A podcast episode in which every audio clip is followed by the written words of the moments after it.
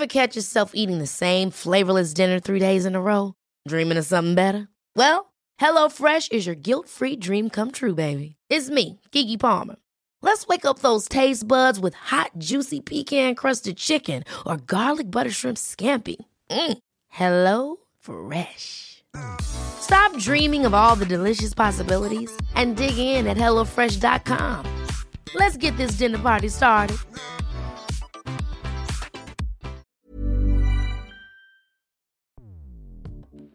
Escuchas. Escuchas. Escuchas un podcast de Dixo. Escuchas Bien Comer con Fernanda Alvarado. Que el plato tenga proteína, pero que no sea la base de nuestro plato, porque así prácticamente comenzamos a quedarnos con toxinas, toxinas que no las estamos eliminando y en algún momento el riñón te va a cobrar la factura. Hola, gracias por acompañarme a una entrega más del Bien Comer. Soy Fernanda Alvarado, maestra en nutrición y dietética con especialidad en nutrición comunitaria. Poco se habla de salud renal. Sin embargo, se trata de un importante problema de salud pública en México y en el mundo, pues está fuertemente asociado a las enfermedades crónicas de mayor prevalencia en nuestra población, es decir, diabetes e hipertensión. ¿A qué nos referimos cuando hablamos de enfermedad renal? ¿Qué factores pueden afectar el buen funcionamiento de los riñones? ¿Hay síntomas? ¿Cómo debe ser la alimentación y la hidratación en pacientes renales? Para platicar al respecto me acompaña la nutrióloga Ángeles María Fuentes Larios. Ella es licenciada en nutrición y maestra en nutrición clínica por la Universidad de Guadalajara, se dedica a la consulta privada con enfoque en paciente renal, es docente, tallerista, ponente y divulgadora de información basada en evidencia. Muchísimas gracias Ángeles por estar acá en los micrófonos del bien comer. La verdad es que te conocí en Instagram y veo tus publicaciones y bueno, en este podcast me gusta invitar a profesionales como tú que le saben bien al tema y que andan ahí también eh, empujando, picando piedras sobre tantos mitos. Bienvenida Ángeles. Ay, qué gusto, no, la verdad a mí también me da mucho gusto compartir sobre todo con gente que no solamente eh, se dedica a difundir información, sino que es información basada en evidencia, no solamente es hablar por hablar y publicar por publicar, ¿no? Así es. Y como lo decía en la intro, la enfermedad renal se describe pues como una enfermedad olvidada, ¿no? El impacto que tiene esta enfermedad en la salud pública refleja eh, pues alta demanda tanto en recursos humanos como económicos, también de infraestructura. O sea, se dice que esto es una enfermedad pues costosa cuando ya estás en una enfermedad grave, ¿no? Porque,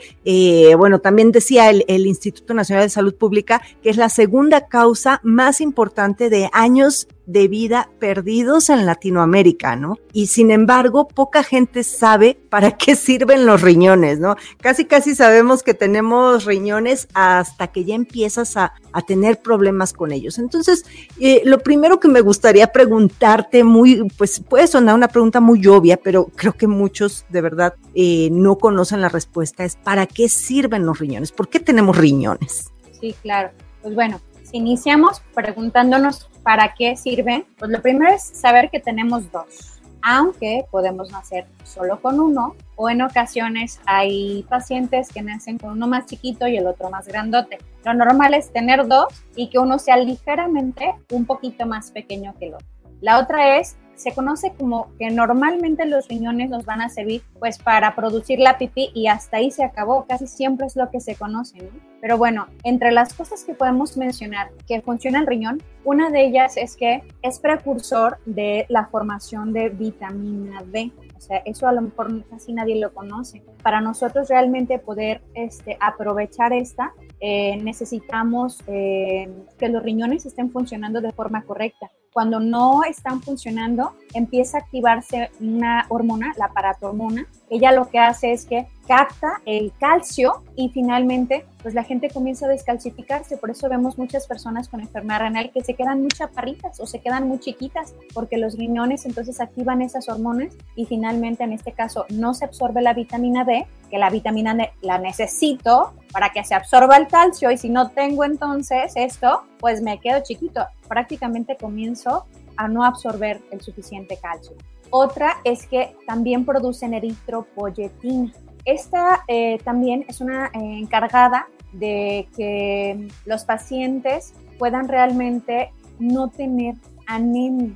Muchos de los pacientes que ya tienen una enfermedad renal crónica, una enfermedad avanzada, comienzan a tener anemia y pues bueno, entre las recomendaciones que les damos es pues tratar de evitar un poquito lo que es el potasio. Lamentablemente están las hojas verdes y pues hoja verde, hierro, anemia, pues dice, entonces, ¿qué hago, no? Esta eritropoyetina lo que hace es que se puedan producir glóbulos rojos y finalmente el paciente no tenga anemia. Cuando ya tenemos la enfermedad presente, la eritropoyetina se tiene que poner extra, porque si no, pues nadie la va a producir, los riñones no la pueden producir. Otra de las funciones que también tiene el riñón, pues bueno, de las más conocidas es justamente depurar, eliminar las toxinas que el mismo cuerpo produce día con día porque estamos llenos de toxinas, o sea, eso de detox, pues la verdad está bien cañón, o sea, liberarte de toxinas después, mientras funciona el hígado, funciona el riñón, pues ahí tienes tu detox. Entonces, aquí la bronca es cuando ahora sí, el riñón no funciona, pues sí necesitaríamos algo de detox, algo que nos ayude a eliminar las toxinas. El riñón filtra prácticamente la sangre, toda la sangre de nuestro cuerpo varias veces al día. Y esto, mediante la, eh, la estructura anatómica de los riñones, pues empieza a producir la orina y así es como nosotros podemos ir eliminando esta, justamente estas toxinas. Ya, imagínate la importancia que tiene, o sea, es como, pues podríamos hacer la analogía que es como la coladera de nuestro cuerpo, digamos, o sea, mucha gente me da risa que anda justamente tomando productos y haciendo no sé qué tanta cosa detox y, y pues si tienes bien cuidaditos tus riñones, tus pulmones, todo tu cuerpo a través de una alimentación saludable, pues ahí está tu mejor detox. Pero ¿qué factores son los que pueden afectar el buen funcionamiento de los riñones? Bien, lo primero para preservar nuestros riñones es estar hidratados. Creo que eso a veces este, suena como, ay, tomar agua, sí, así de fácil, o sea, tenemos que estar bebiendo agua. Si nos damos cuenta, cuando estamos mal hidratados, la orina lo dice mucho y casi lo dice todo una orina que está con un color muy fuerte, o sea, más, más amarillito de lo normal, el olor es mucho más fuerte, o incluso orinas así como que dos veces al día una vez si te fue bien, pues imagínate entonces la cantidad de toxinas con las que nos estamos quedando. El riñón, claro que va a hacer su función, pero necesitamos agua para poder entonces eliminar uno de los factores para poder mantenernos bien en cuestión a la función renal es estar hidratados, beber agua, agua, esa transparente, la que no tiene nada, agua. Claro que si le podemos poner un poco de sabor, pues bueno, no habría problema, pero lo ideal es empezar a mantener agua, que estén hidratados los riñones. Otro también es evitar los altos consumos proteicos y eh, digo altos es simplemente incluir proteínas vegetales y que también de vez en cuando, de vez en cuando, perdón, tengamos este, alimentación basada en plantas. Y no me refiero a que seamos veganos o que seamos estrictos vegetarianos, simplemente que el plato tenga proteína, pero que no sea la base de nuestro plato, porque así prácticamente comenzamos a quedarnos con toxinas, toxinas que no las estamos eliminando y en algún momento el riñón te va a cobrar la factura.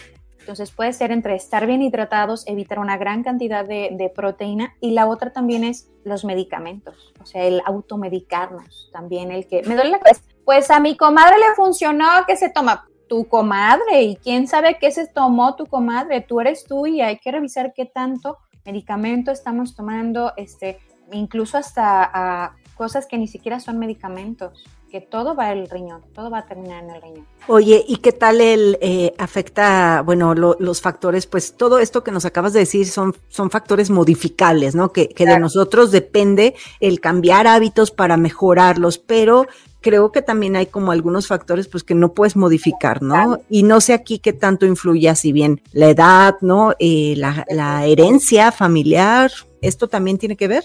Sí, de hecho, o sea, al mencionar cuáles son las causas que pueden iniciar la enfermedad renal, el número uno es la diabetes mellitus.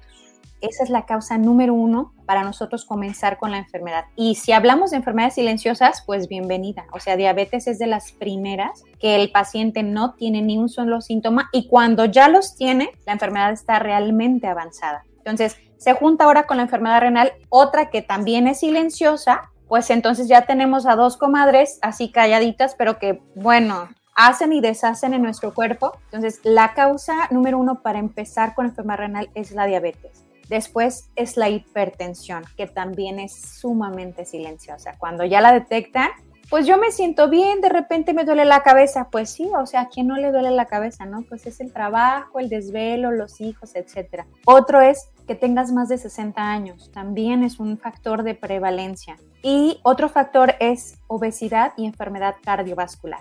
una vez que ya tengo la enfermedad, para que progrese la enfermedad, la primera causa, o sea, para yo tener enfermedad renal es diabetes. Ahora sí, si ya tengo la enfermedad renal, para que progrese la enfermedad es tener hipertensión y pues lamentablemente el paciente a veces llega a consulta teniendo diabetes, hipertensión y obesidad. Entonces, pues cuando mencionamos enfermedad renal dices, híjole, pues es lo que sigue, o sea, es lo que sigue. Sí, son comadritas. Me encanta que digas comadrita porque yo también así les digo a, estas enfermedades silenciosas. Sí, los factores que, que, pues bueno, esos son los que nosotros nos ganamos. Los que no son modificables es ser mayor de 60 años, tener ah, eh, raza afroamericana, es así, pues es per se, ser del género masculino y otra también que es interesante es haber eh, nacido con un bajo peso. Cuando naciste que hayas sido prematuro o que hayas pesado menos de dos kilos y medio, que se considera bajo peso al nacimiento,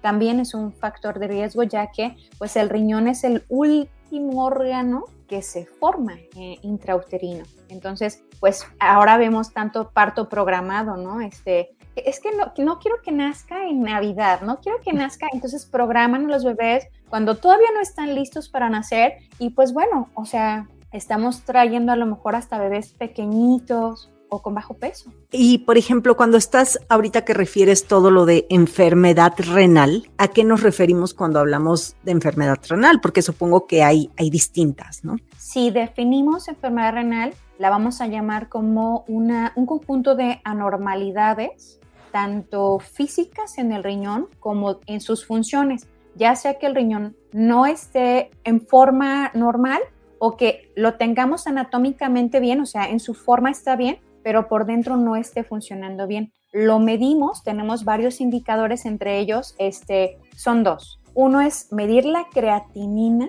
en la sangre y medir albuminuria en la orina. Estas dos cositas son como el tamizaje principal o la forma de detectar la enfermedad y poder, ahora sí, mencionar que la enfermedad renal es cuando mis riñones prácticamente comienzan a dejar de pasar sangre por los riñones y la dejan de filtrar. Puede estar pasando sangre en los riñones, pero prácticamente los riñones ya no la filtran. Y ahí es entonces cuando vemos enfermedad renal. Del 0 al 100, cuando ya se considera enfermedad, renal es cuando funcionan menos de 60.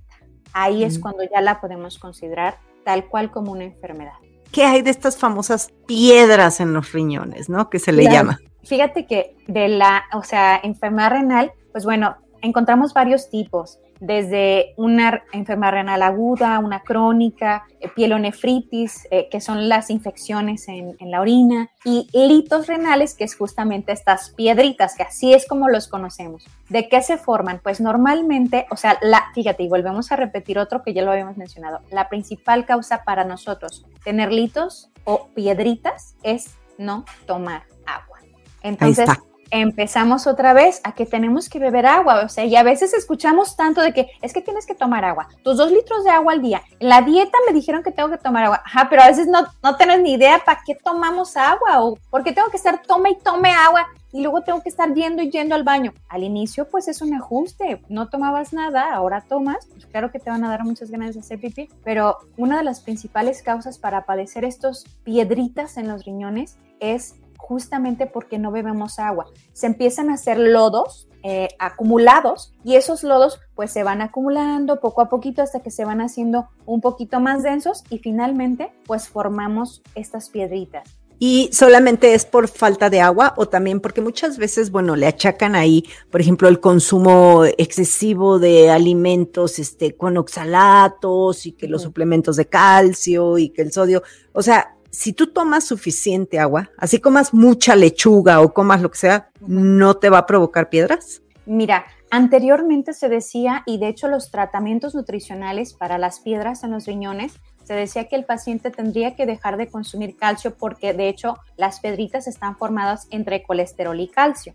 Entonces al paciente pues era cero carne, cero grasa, cero, o sea, literal era comer verdura y fruta, ¿no? Porque eso es lo que podía comer. Y como también estaban formados de calcio, pues entonces también era todos los alimentos ricos en calcio, leche, cocoque, yogur, todos se los quitaban. Los nuevos protocolos nos dicen que el paciente no necesita dejar de comer calcio. De hecho, es diferente el calcio que realmente está formando una piedrita que el que tú te estás consumiendo.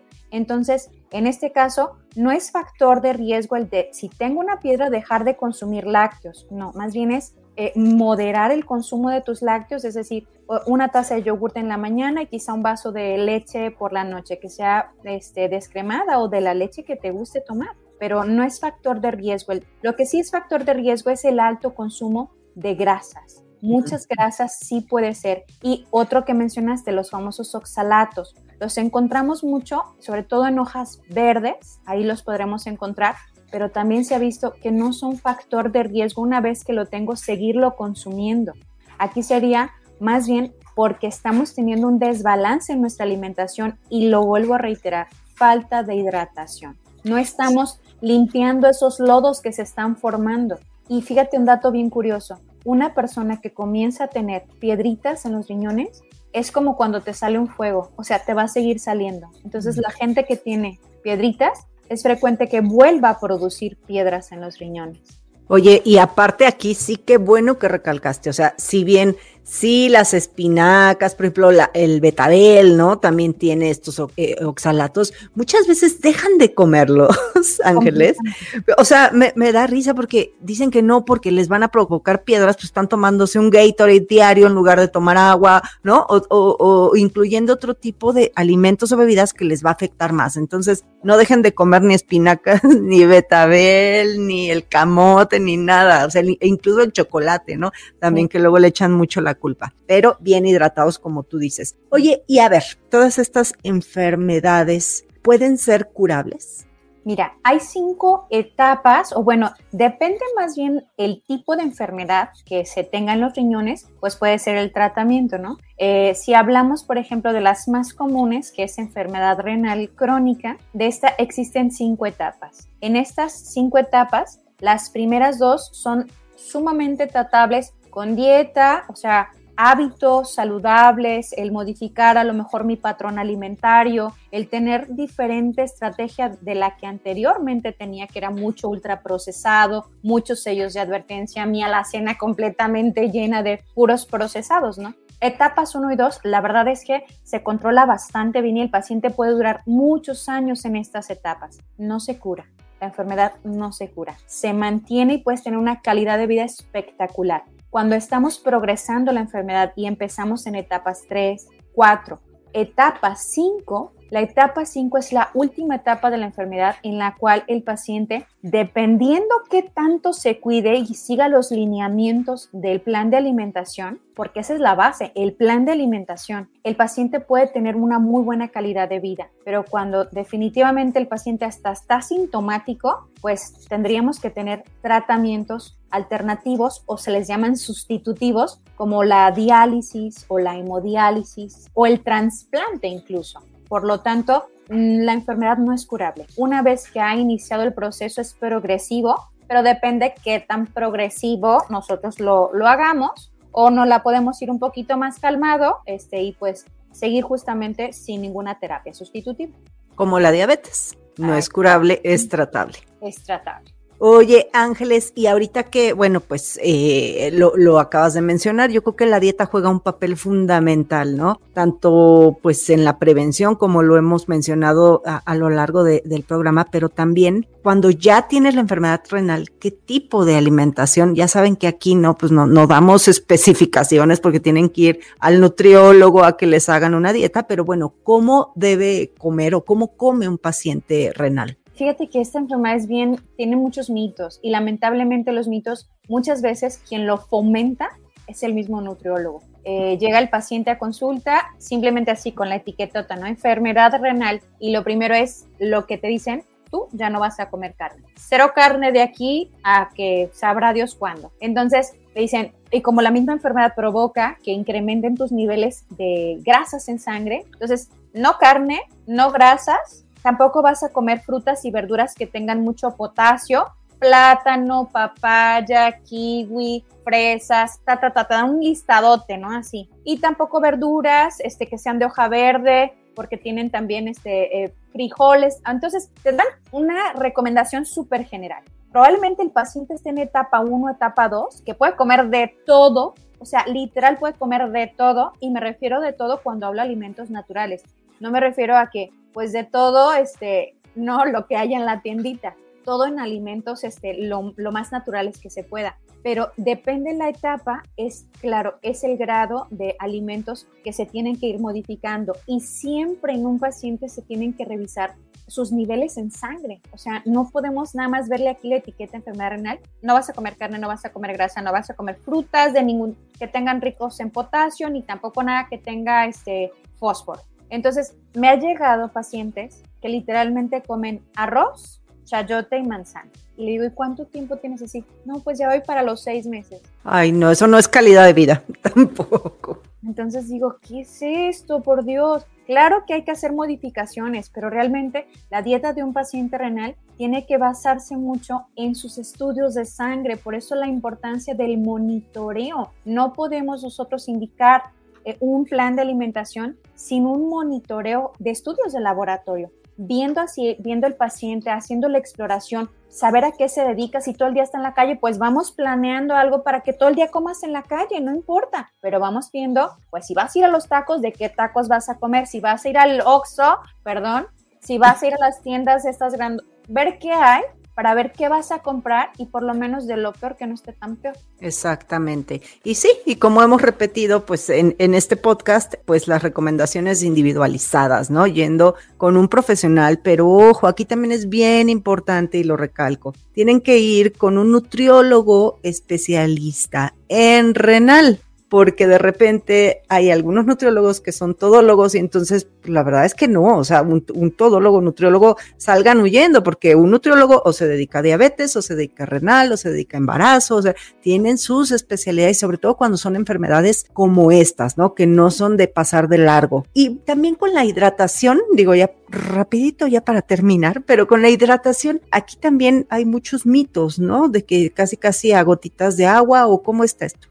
Sí, ya sé. También se dice que como uno de los síntomas del paciente es que comienzan a dejar de orinar, muchos de ellos, pues entonces, este, pues literales hasta les restringen ciertos alimentos porque les llaman dieta seca. Entonces dicen, no puedes consumir ningún tipo de líquido. Una recomendación que normalmente se le da es, dependiendo lo que orines, se puede incrementar eh, o puedes beber hasta 500 mililitros, o sea, medio litro de, agua al día. Eso es como una recomendación básica que damos. Lo que orines, pues puedes beber hasta 500 mililitros. Aquí hay que ver también en qué etapa se encuentra la enfermedad eh, para poder hacer quizá una recomendación un poco más específica, es decir, si vives en lugares muy calurosos, si eres joven y haces deporte, entonces también eso tendríamos que, contabilizar. Pero es ridículo eso de que este, vamos a contar el agua de, la manzana y vamos a contar el agua.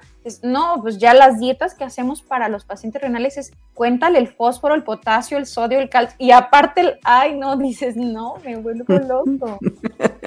Tú como nutriólogo, ahora imagínate el paciente, no, pues peor tantito. Sí, entenderle. Un dato, un dato. En 2017 se reportó una prevalencia de enfermedad renal crónica del 12.2%. y 51.4 muertes por cada 100.000 habitantes en México. Ángeles, hay muchísimo, muchísimo que platicar de este tema. La verdad es que se quedaron muchas cosas ahí en, mi escaleta para preguntarte, pero bueno, pues que sea el pretexto para que vuelvas a otro episodio, porque hay muchos mitos, tanto en alimentación, hidratación, como en la misma enfermedad.